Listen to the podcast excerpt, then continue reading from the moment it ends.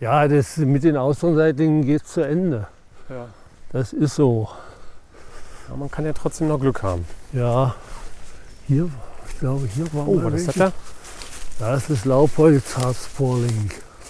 Aber der ist, Ach, ist Wolfgang. ich hab's geahnt. Der, Alles okay? ich, ich, konnte, ich, konnte, Ach du Scheiße. ich konnte nicht mehr zurück. Geht's dir gut? Ja, Oh, da, guck mal. ja, ja. Ach Gott. Ja, scheiße. Wolfgang. Zu spät. Erst einen Schreck angejagt. Zu spät. Dann haben wir ja trotzdem noch mal die Auslandseitlinge entdeckt.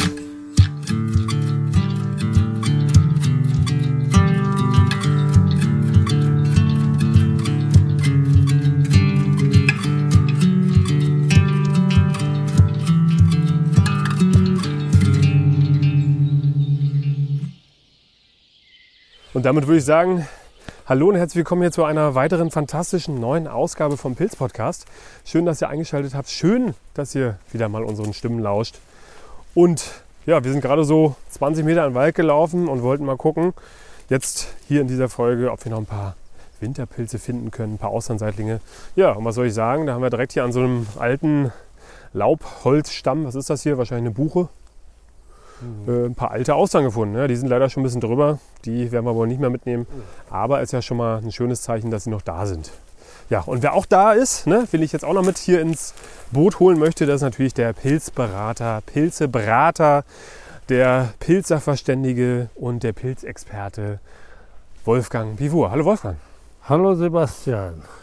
Mensch, Ja, du bist ja gerade äh, so ein bisschen vorgeprescht und in so ein, ja, ja. in so ein Loch Ich wär hineingeraten und gestürzt. fast eine Wildschweinfalle. Eieiei. Ja. Und da schließt sich natürlich die Frage an, wie geht's dir? Oh ja, es geht mir trotzdem gut. Da nichts verletzt, alles gut. Ja, Ja, das ist ja prima. gut. Ja, das ist ja schon mal ein wunderbarer Fund hier zum Einstieg der Folge. Und dadurch, dass sich jetzt die Winterpilzsaison so langsam dem Ende zuneigt und jetzt mit so richtig großen Funden nicht mehr so wirklich zu rechnen ist, also heißt natürlich nicht, dass man nichts mehr findet, man kann noch was finden, aber so die Hauptsaison der Winterpilze ist jetzt so ein bisschen vorbei. Haben wir uns überlegt, machen wir mal so eine kleine Fragenrunde wieder mal. Und die Fragen, die ich rausgesucht habe, so ein bisschen mit Winterpilzen zu tun haben werden. Und mal gucken, was wir da so alles beantworten können. Danken euch auf jeden Fall schon mal für die ganzen Fragen, die ihr uns eingesendet habt. Ich habe euch ja über Instagram gebeten, uns ein paar Fragen zu schicken. Die habe ich mir alle notiert und mitgebracht und wir werden wahrscheinlich nicht alle beantworten können, aber ein paar auf jeden Fall. Und wenn du jetzt nicht irgendwie noch was hast, würde ich sagen, dann legen wir direkt los, oder? Ja klar, legen wir los. So. Ich werde es immer so machen, dass ich ein paar Fragen zusammenfassen werde, weil manche sich natürlich auch ähneln. Ich habe zum Beispiel die eine Frage, finde bei uns Oberbayern, Nähe Rosenheim einfach keine Austern. Was kann ich tun? Und dem würde ich gleich noch anschließen die Frage, wo gehst du Winterpilze sammeln? Ne? Also zu Oberbayern können wir natürlich nichts sagen, weil wir in der Region Berlin-Brandenburg unterwegs sind. Aber man kann ja vielleicht so ein bisschen was zum Habitat von Austernseitling und Winterpilzen sagen. Das wird sich ja in Oberbayern ähneln wie hier in Brandenburg. Äh, Wolfgang, was würdest du vorschlagen, wenn jetzt jemand zum ersten Mal in die Winterpilze geht? Naja, Wo sollte er gucken? also äh, Oder bleiben wir, bleiben wir erstmal bei den Austernseitlingen. Ja, Auf jeden Fall im Laubwald. ja, Ja, bei Austernseitlinge können auch mal ein Nadelholz wachsen, aber das ist sehr selten. Deswegen am besten geeignet sind etwas ältere äh, Wälder oder wo ältere Bäume stehen und viel Totholz ist. Ne? Außerseitlich wachsen besonders gern an Buche, an alten Buchen, die schon ein bisschen hinfällig sind. Da kann der Baum auch noch leben, aber besonders gern eben an totem Holz, umgestürzte Buchen, aber äh, daneben auch an anderen Laubhölzern wie Birke, Kastanie, auch an Pappel oder Weide kommen sie vor. Ja, Ja. das sind so die Standardbäume, das Standardholz, wo Außenseitlinge wachsen. Und da muss man eben zur rechten Zeit kommen. Aber die Frage war ja nur, wo sie wachsen. Ne? Und wenn wir jetzt, jetzt mit der Zeit noch, Ja, das ist klar, Austernseitling ist typischer Winterpilz. Je nachdem, wenn man Glück hat, schon mal Ende Oktober, aber das ist eher selten, meistens ab Ende November. Und äh, dann ist das immer abhängig von der Witterung, wie sich die Witterung gestaltet. So die Hauptzeit in milden Jahren, in milden Wintern ist Dezember und Januar. Ja, dazu muss man natürlich sagen, dass die Austernseitlinge natürlich einen eingebauten Frostschutz haben. Das heißt aber natürlich, dass sie nur wachsen können, wenn es frostfrei ist. Ne? Ja, Das ist klar. Plusgrade muss es schon haben, damit sie wachsen können. Ansonsten ist da natürlich kein Wachstum möglich. Wenn sie dann mal gewachsen sind und es dann friert, dann frieren die Fruchtkörper also auch ein. Und wenn es dann taut, dann äh, wachsen die einfach weiter, ne, wenn sie nicht schon eine gewisse Größe erreicht haben. Das tut ihnen also nichts. Außer man hat Ja. jetzt irgendwie so Fröste von minus 20 bis 30 Grad oder sowas. naja, sowas haben wir ja hier nicht, aber trotzdem äh, leiden die schon ein bisschen, wenn es unter minus 10 Grad geht und es länger anhält. Ja. Na, also das habe ich schon oft bemerkt, dass es dann doch mal welche gibt, die, wenn sie wieder auftauchen, wirklich dann wässrig sind. Dann- und dann muss man gucken, äh, wenn man sie erntet, sie sollten also innen noch weiß sein. Genau. Da muss man darauf achten, dass sie auch natürlich ganz gerne mal madig sind. Gerade so größere Fruchtkörper Mhm. habe ich schon öfter mal erlebt, dass sie auch madig sind. Aber das ist ja klar, dass man da natürlich gucken muss, dass sie nicht irgendwie bewohnt sind oder sowas. Da, Ja, denn sowas möchte man natürlich nicht essen. naja, ein paar kleine können schon drin sein. So, das haben wir hoffentlich zur Genüge beantwortet. Ne? Also in Oberbayern wird es wahrscheinlich ja auch Wälder geben, wo es alte Buchen gibt, wo Totholz nicht unbedingt weggeräumt wird. Also da am besten mal gucken. So, dann gucke ich mal, was ich noch für Fragen habe. Ja, in dem Zusammenhang noch die Frage, wie schnell wachsen eigentlich Pilze? Das haben wir jetzt schon mal beantwortet in einer der ersten Fragerunden. Aber ich erweitere diese Frage jetzt einfach mal, wie schnell wachsen denn eigentlich Winterpilze? Naja, auch das ist wie bei den anderen Pilzen auch von der Temperatur abhängig, von der Feuchtigkeit natürlich oder von den Witterungsbedingungen. Und äh, wenn es nun gerade so kurz über Null ist, dann dauert das schon ein Weilchen. Wenn es aber jetzt 10 Grad sind und schön, äh, schön feucht, ne, also feuchte Luft wenigstens, dann geht das relativ schnell. Aber die brauchen schon ein paar Tage oder vielleicht auch ein, zwei Wochen, bis sie ausgewachsen sind. Also man will sie auch vielleicht gar nicht unbedingt, bis sie ausgewachsen sind. Ne? Man möchte ja. Ja. eventuell die Fruchtkörper schon ernten, wenn sie noch nicht komplett ausgewachsen sind. Richtig, also möglichst jung natürlich, aber wenn sie zu winzig sind, Ja. also nur ein Euro Stück groß, dann kann man sie ruhig noch ein bisschen wachsen lassen. Aber da muss man dann nicht am nächsten Tag hingehen, wie das vielleicht bei, im Sommer bei Steinpilzen ist oder so. Da kann man sich dann ruhig eine Woche Zeit lassen. Wenn die Konkurrenz schläft, ne, dann kann man dann doch etwas größere ernten, dass es sich ja auch lohnt. Zum Glück ist die Konkurrenz bei Winterpilzen nicht ganz so groß wie bei Steinpilzen zum Beispiel. Ne? Also es gibt natürlich manche Stellen, die auch andere Leute kennen, andere Pilzsammler und Pilzsammlerinnen. Ja, ja, das stimmt. Aber es ist nicht so überlaufen wie jetzt zum Beispiel im Herbst.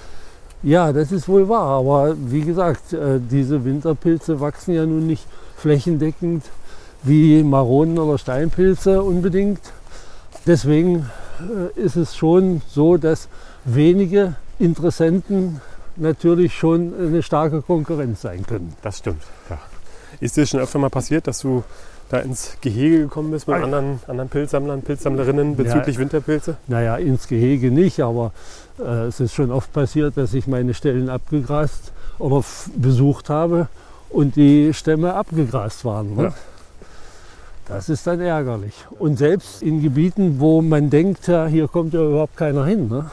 Also nicht unbedingt am Wegesrand, sondern gezielt irgendwo mitten im Wald. Ach, guck an, war schon jemand da. Ja, das stimmt. Aber das ist natürlich auch dann eine andere Art von Pilzsuche, weil man ja eben gezielt so alte, tote Stämme abläuft, mehr Ja, oder weniger. ja. Ne? Ja klar, man, man kann ja ganz locker durch den Wald laufen, schnellen Schrittes, ohne dass man unbedingt den Brunnen abscannen muss wie im Herbst. Und hier geht man eben gezielt auf die bekannten Stellen zu. Oder man findet eben mal beim, bei, in einem unbekannten Waldgebiet kann man eben die Stellen finden oder umgestürzte Buchen oder so. Und äh, wenn ein großer Sturm im vergangenen Jahr war vielleicht, dann kann es sein, dass sie schon besiedelt werden.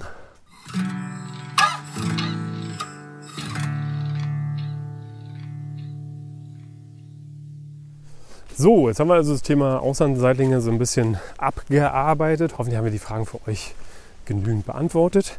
So, und dann gibt es ja natürlich auch noch ein paar andere Winterpilze, zum Beispiel Samtfußrüblinge, die Mhm. ich zum Beispiel sehr gerne mag. Da habe ich in diesem Jahr auf jeden Fall schon einen richtig guten Fund gemacht. Ein riesiger Laubbaum, ich weiß leider nicht mehr, was es war. Es kann, kann eine Weide gewesen sein, ich bin mir aber nicht ganz sicher. Ähm, voll mit Samtfußrüblingen, also wirklich von unten bis oben. Dazu muss man sagen, er lag, also von links nach rechts, muss man wahrscheinlich eher sagen. Also alles voll und wir waren genau zum richtigen Zeitpunkt da. Die waren super frisch und man musste eigentlich nur noch den Korb drunter halten und absäbeln und in den Korb fallen lassen. Also das war wirklich jetzt schon, würde ich sagen, einer der Top-Funde für 2024 für mich, denke ich. Ja, ja. Das ist schwer zu toppen. Ja, ja, ich habe das gesehen.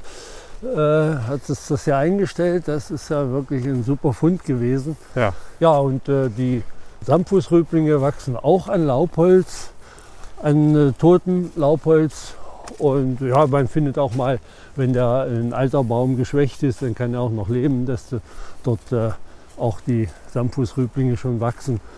Aber in der Regel an totem Holz. Und hier kommen auch Buche in Frage, aber auch gerne so Weichhölzer wie Weide, äh, Linde zum Beispiel, äh, auch Pappel. Also an vielen, vielen äh, Baumarten, Holzarten wachsen die. Auch Ulme und so weiter. Da machen die keinen großen Unterschied. Ja, ich mag die ja wie gesagt sehr gerne. Wie, wie findest du die?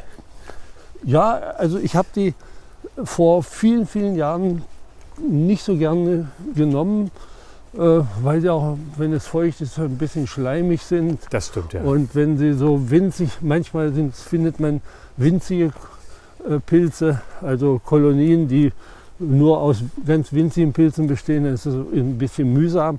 Aber ich habe die inzwischen auch gern und äh, nehme die gern mit. Ja, die schmecken mir auch ganz gut. Ja, die passen ganz gut in so Suppen, ne, finde ich. In so asiatische ja, Suppen. Ja, ja, ja klar. Hm. Ja, vielleicht zusammen dann sogar mit Judasohren. Ne? Ja. Kann man gut machen. Die dritten im Bunde quasi.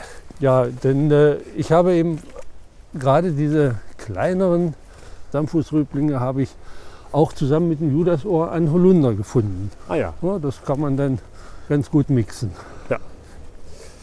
So, da habe ich noch eine Frage, wenn wir gerade beim Thema Samtfußrüblinge sind. Gibt es beim Samtfußrübling gefährliche Verwechslungspartner und wie erkennt man ihn oder sie? Naja, also es ist ja zu dieser Jahreszeit, wenn die Samtfußrüblinge wachsen, kaum was anderes in der Farbe am Start.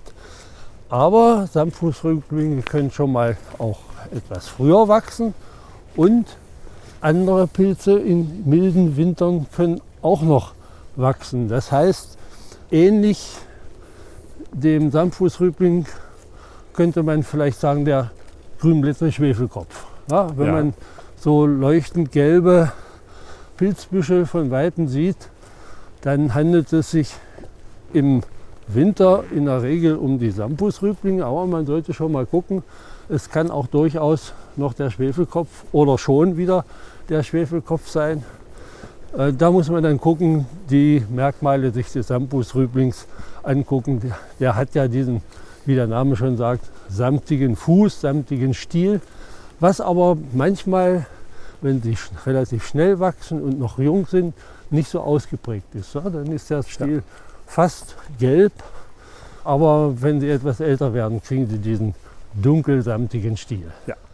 Was mir auf jeden Fall schon mal aufgefallen ist, ja, also es kann manchmal passieren, dass die Stiele des Samtfußrüblings so unter der Rinde eines toten Baumes entlang wachsen, ne? also quasi gar nicht mit Licht in Berührung kommen und da, wo dann irgendwo ein Riss in der Rinde ist, kommen dann die Köpfe so raus. Ja. Und wenn man dann so die Rinde wegnimmt, hat man so ganz lange Stiele Ja, und die sind dann auch meistens relativ hell, ja, ja. weil eben Mhm. kein Licht rangekommen ist und da hat man halt die, eben dieses typische Merkmal des samtigen Fußes auch nicht so wirklich. Ja, ja. Also da muss man ein bisschen aufpassen. Aber äh, wie gesagt, äh, Schwefelköpfe oder der grünblättrige Schwefelkopf, der ist ja giftig und der ist auch, wenn man ihn kostet, bitter. Ja. Wenn man den rauchblättrigen Schwefelkopf hat, äh, der ist ja essbar, aber der wächst ja an Nadelholz nur. Mhm. Und deswegen ist hier die Verwechslung kaum möglich. Was wäre denn mit einer Verwechslung mit dem Gifthäuptling? Naja, also Gifthäuptling kann man eher mit, mit äh, dem äh, Stockschwämmchen verwechseln. Der Gifthäuptling ist ja nicht, hat ja keine gelben Farben. Ne? Also der ist ja so bräunlich. Ja. Deswegen kann ich mir das nicht vorstellen, dass man ihn verwechseln könnte. Ja, das kannst du dir nicht vorstellen, weil du den, den, den Samphusrübling schon 100.000 Mal gesehen Ja, hast. Aber ja. wenn jetzt jemand mit Pilze sammeln anfängt und ja, okay, aber wenn man meint, man hat einen Samtfußrübling, dann sollte man auch schon mal ins Buch gucken Ja. und sich Abbildungen vom Samtfußrübling anschauen. oder sich jemanden mitnehmen, der sich damit auskennt, der Ja. die vielleicht schon mal gesammelt hat und das Mhm. dann sozusagen bestätigen oder eben nicht bestätigen kann. Ja. Ja, ist doch interessant. Was würdest du sagen, wie war so bis jetzt die Winterpilzsaison? Ach, ich äh, war eigentlich ganz zufrieden. Ne, es, es gab schon bessere, vielleicht ein bisschen besser, aber es gab schon wesentlich schlechtere. Also deswegen, ich bin da, habe genügend Austernseitlinge gefunden, äh, du sowieso und Samtfußrüblinge auch. Da habe ich nicht allzu, nicht so sehr viel, aber es hat gereicht und insofern äh, kann man da gar nicht meckern. Ich würde sagen, so mit letztem Jahr kannst du nicht so ganz mithalten. Ja, ja. Die Winterpilze. Ja, naja, es war ja voriges Jahr auch deutlich milder noch. Ne? Ja. Wir hatten ja jetzt so November mal eine kleine Frostperiode und im Januar schon zwei. Also es gibt ja immer Unterbrechungen.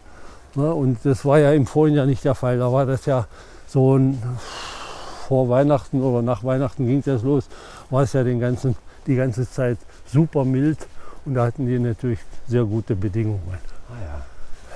So, wir kommen jetzt hier gerade in so eine Allee rein, wo es nochmal viele tote Buchen gibt. Also auch echt Ja, so hier müssen wir mal gucken, riesige alte Dinger. ob hier noch eventuell Austernseitlinge versteckt haben. Denn das ist so ein Gebiet, wo ich oft welche gefunden habe. Aber äh, irgendwann ist natürlich auch das Substrat erschöpft. Ja? Dann ist das Holz zu alt, zu stark zersetzt und dann hat es ein Ende. Kann man da sagen, wie lange sowas ungefähr dauert?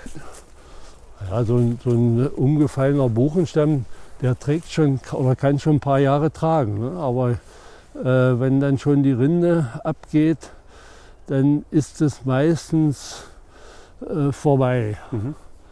Also so genau kann man das nicht sagen, aber es, es sind mehrere Jahre, kann man da ernten. Auch wenn man jetzt äh, Austernseitlinge selbst anbaut im Garten und nimmt sich so eine Buchenklötzer äh, vor, dann hat man da drei, vier, fünf Jahre Ernte und dann ist Schluss. Kommt ja wahrscheinlich auch mal ein bisschen darauf an, wie so die Begehrlichkeiten von anderen Pilzen sind. Ne? Anderen Pilzmyzelen. Ja, na klar, da gibt es ja möglicherweise einen harten Konkurrenzkampf Ja. ne, zwischen den einzelnen Pilzarten, die da im Holz sich aufhalten. Das hören wir zwar nicht, es gibt kein Geschrei, aber es, es wird schon sicherlich da was passieren. Die ein oder andere Rangelei Ja, ja. innerhalb des toten Baumes Ja. wird sicherlich stattfinden. Ja, hier haben wir noch einen, so einen Stamm, der, der hatte auch schon mal welche und der ist eigentlich noch ganz gut beisammen. Aber hier, sind, hier sind keine und es waren auch keine, denn äh, hier habe ich schon mal vor vier Wochen etwa ge geguckt. Da war auch nichts dran und Hm. wenn welche dran gesessen hätten und es erntet keiner, dann sieht man eigentlich noch die alten runterhängenden Latschen. Beziehungsweise wenn sie jemand geerntet hätte, hätte man natürlich auch die Schnittstellen Ja, ja, gesehen. genau. Mhm.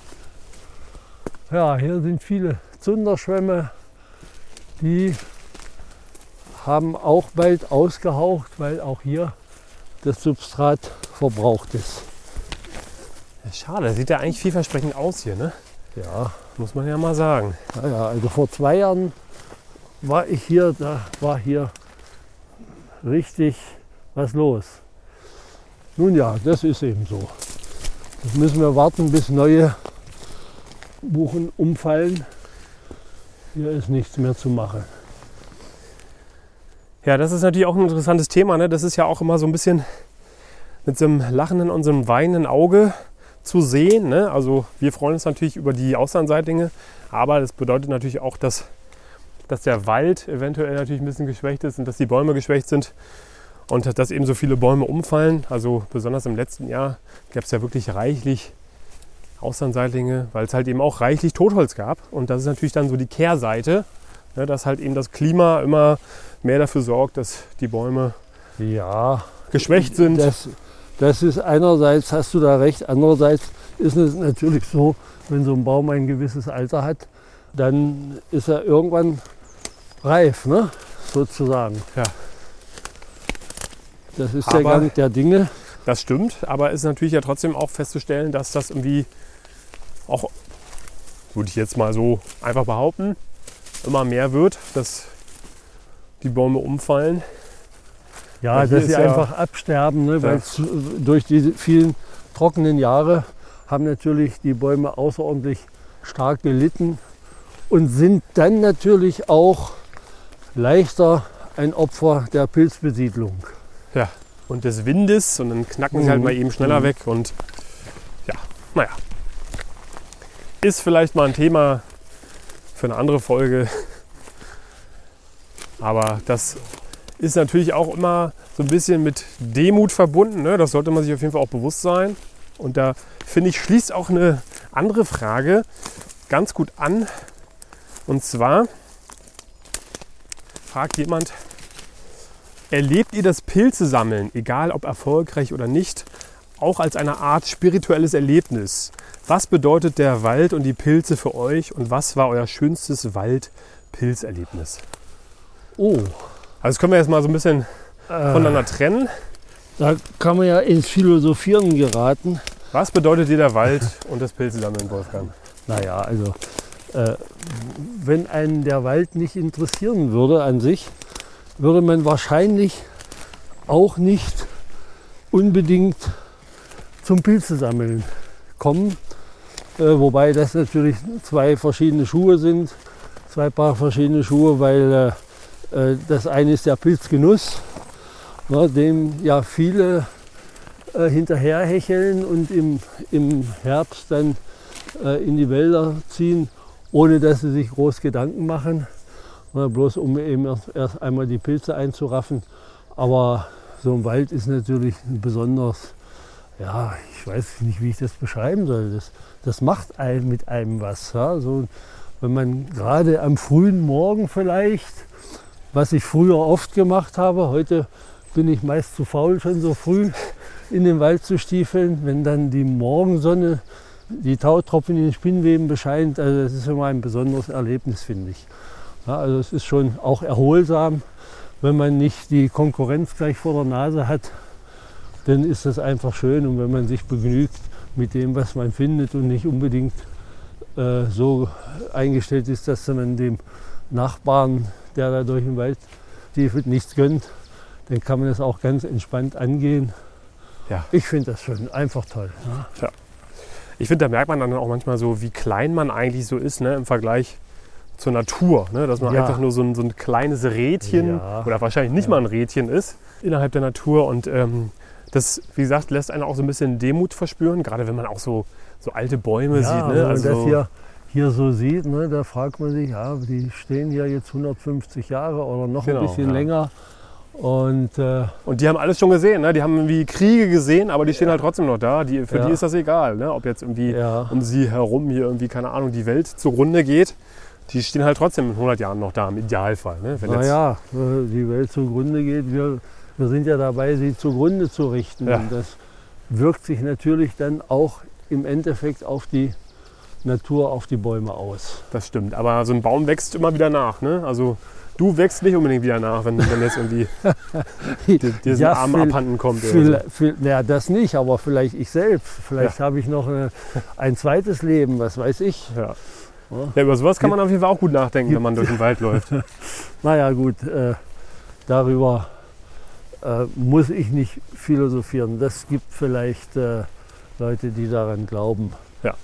Und Aber, wenn ich noch ein eine Sache dazu sagen kann, wenn ich ins Pilzesammeln gerate, ja, zum Beispiel sagen wir mal jetzt bei den Pfifferlingen, dann bin ich komplett darauf fixiert, komplett darauf konzentriert und nehme um mich herum überhaupt gar nichts anderes wahr. Das heißt, ich kriege dadurch auch den Kopf frei, ja, komme auch in eine ganz andere Geschwindigkeit. Ne? Also gerade wenn man jetzt hier in so einer Großstadt wie Berlin lebt, dann ist man immer schnell unterwegs und äh, ne, muss hier hinhetzen und da hinhetzen und muss zur U-Bahn rennen und dann wieder zum Bus.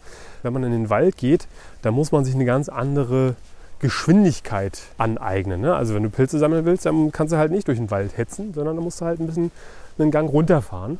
Ja. Und das macht natürlich auch mit einem selber was, ne? wenn Mhm. man so ein bisschen die Geschwindigkeit verringert und dann im Zuge dessen vielleicht auch noch dann sozusagen in so eine Ekstase gerät in, und, und sich quasi nur darauf dann fixiert auf das Pilze sammeln und seinen Kopf frei kriegt und mal so richtig irgendwie die Gedankenwelt von sich lässt und eben nur darauf fixiert ist, das kann ich nur empfehlen.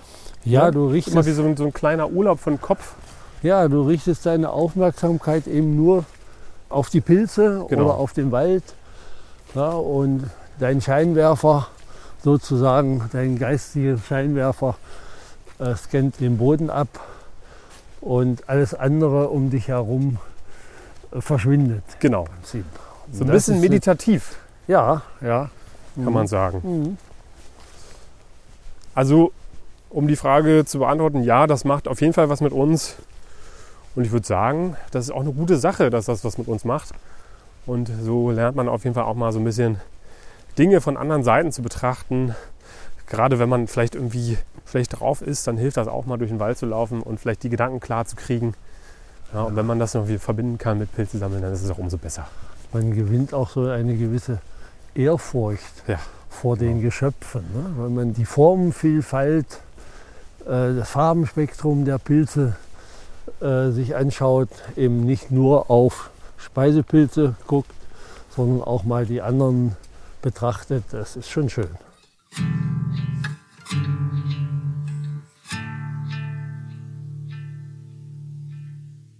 Gab es noch einen zweiten Teil? Was war euer schönstes Wald- oder Pilzerlebnis? Kannst du da, hast du da was im Kopf? So viele wahrscheinlich, oh, ne? äh, Naja, äh, das, das verklärt sich so ein bisschen. Man kann sich an manche Dinge vielleicht nicht mehr so genau erinnern. Ein schönes äh, Erlebnis vielleicht war, als ich meinen ersten Riesenbovis gefunden habe. Uh, wann war Und das? Das war, äh, warte mal, ich war also, hörte davon schon mal und äh, Das wusste, war vor zwei Jahren, ne? ja, ist, das war 1977 Ah ja. muss das gewesen sein, ja.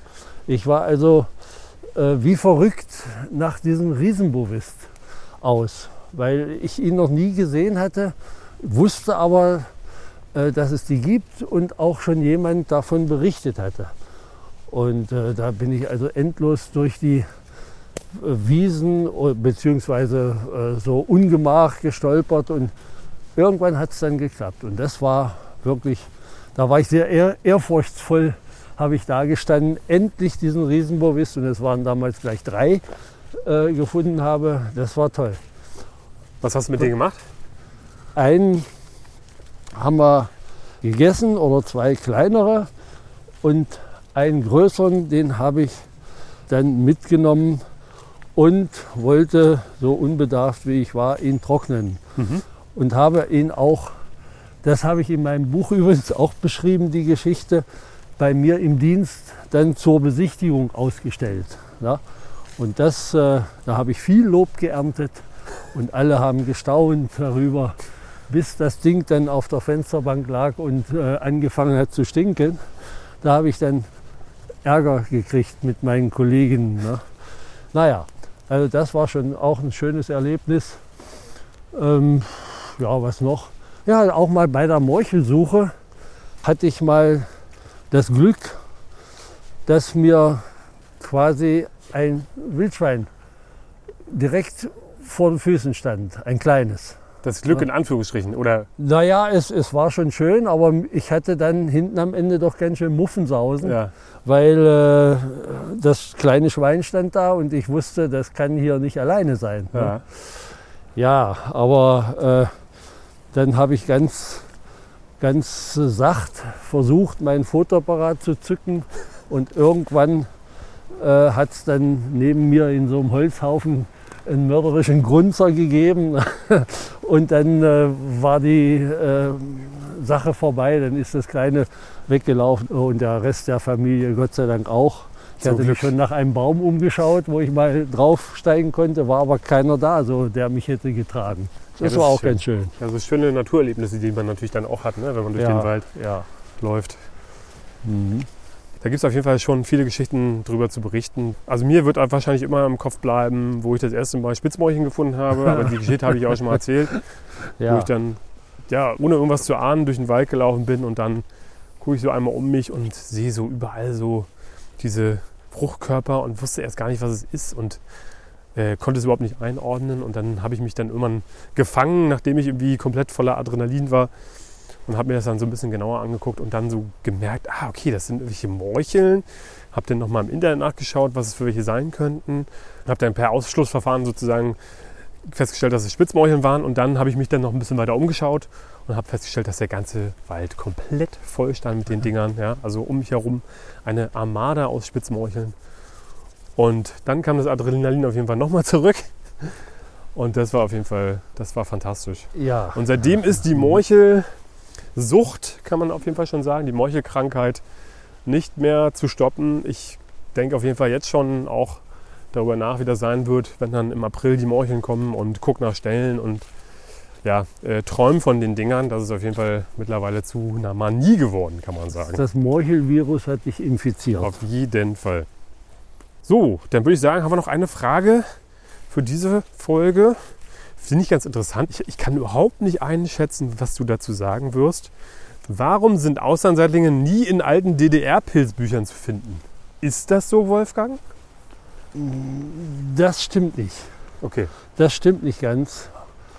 Ich hatte ja, diese Frage hast du mir ja schon mal gestellt, also im Vorfeld. Und da habe ich mal nachgesehen. Mein erstes Pilzbuch war das Taschenbuch für Pilzfreunde von Michael Hennig. Ich weiß nicht, äh, Anfang der 60er Jahre kam das raus. Und da habe ich gesehen, war der Auslandseitling tatsächlich nicht drin. Na, aber in dem Handbuch für Pilzfreunde von Michael Hennig, später von Michael Hennig Kreisel, was ja immer noch als Standardwerk äh, auch aus DDR-Zeiten gilt, da, da ist der Auslandseitling natürlich drin. Aber selbst in so kleinen Büchlein von Bickerich Stoll, Pilze sicher bestimmt, oder da, da gab es noch einen Vorläufer, da ist der Auslandseitling auch drin. Also Okay. das ist nicht ganz richtig. okay. Also hatte vielleicht die Person, die die Frage gestellt hat, nur das eine Exemplar, wo Ja. der nicht drin stand? Ja, ja, das kann sein. Oder vielleicht gibt es noch ein paar Bücher, die du nicht kennst? Also zu DDR-Zeiten gab es weiter von, ach so, dann, doch, es gab noch den Engel, Pilzwanderungen, später von Gröger bearbeitet nochmal. Und auch dort ist der Auslandseitling drin. Ah ja, okay.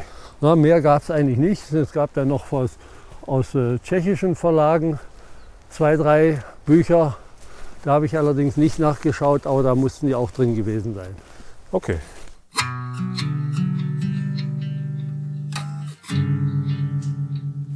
Ja, wunderbar. Dann haben wir doch ein paar Fragen beantwortet zum Thema Winterpilze. Haben wir also eine kleine thematische Folge gemacht. Ja, Wolfgang, dann sage ich Dankeschön, dass du dich hier mit mir heute rausgewagt hast in dieses furchtbare Wetter. Also, ne, also diese Sonne ist ja wirklich furchtbar. Man hält es ja fast gar nicht aus. Ja, man kann gar nichts sehen. Ne? Ja. Keine Sonnenbrille dabei. Man wird die ganze Zeit geblendet. Es ist viel zu warm. Ja. Nein, natürlich nicht. Es ist ganz herrlich heute. Wunderbares Wetter. Man könnte fast vermuten, dass der Frühling vor der Tür steht, aber das dauert natürlich noch ein bisschen. Ähm, ja, vielen Dank für eure Fragen. Waren ja ein paar interessante Sachen dabei. Ich würde sagen, wir machen in der nächsten Folge auch nochmal eine kleine Fragenrunde. Wenn ihr weiterhin Fragen habt, dann schickt die gerne an pilzpodcast.gmail.com. Da könnt ihr natürlich auch eure Verbesserungsvorschläge hinsenden, falls es die geben sollte. Glauben wir natürlich nicht, aber kann ja sein. Ja. Und Na, wir sind doch für Kritik offen. natürlich immer. Wenn ihr Anregungen habt, ja, oder wenn ihr vielleicht irgendwie Ideen habt für einen tollen Gast, für ein, für ein Thema oder sowas, da sind wir immer gerne für Ideen zu haben und hören da gerne hin. Ähm, haut das gerne raus. Ansonsten könnt ihr uns natürlich auch bei Instagram folgen, einfach mal nach Pilz-Podcast suchen. Ihr könnt uns bei diversen Podcast-App folgen. Bei Spotify oder auch überall anders. Bei Spotify könnt ihr uns übrigens auch bewerten. Ja, da könnt ihr uns gerne mal fünf Sterne dalassen, wenn ihr unseren Podcast gut findet. Das hilft natürlich auch mal anderen Leuten, den Podcast zu finden. Und darüber hinaus würde ich sagen, genießt das schöne Wetter, was jetzt aktuell herrscht. Vielleicht nicht mehr, wenn ihr diese Folge hört, das weiß man ja immer nicht so genau. Ne? Aber ähm, Wolfgang, wie gesagt, nochmal vielen Dank. Ja, gerne doch, wie immer. Und dann würde ich sagen, macht's gut, bis bald und ciao, ciao. Ja, und tschüss.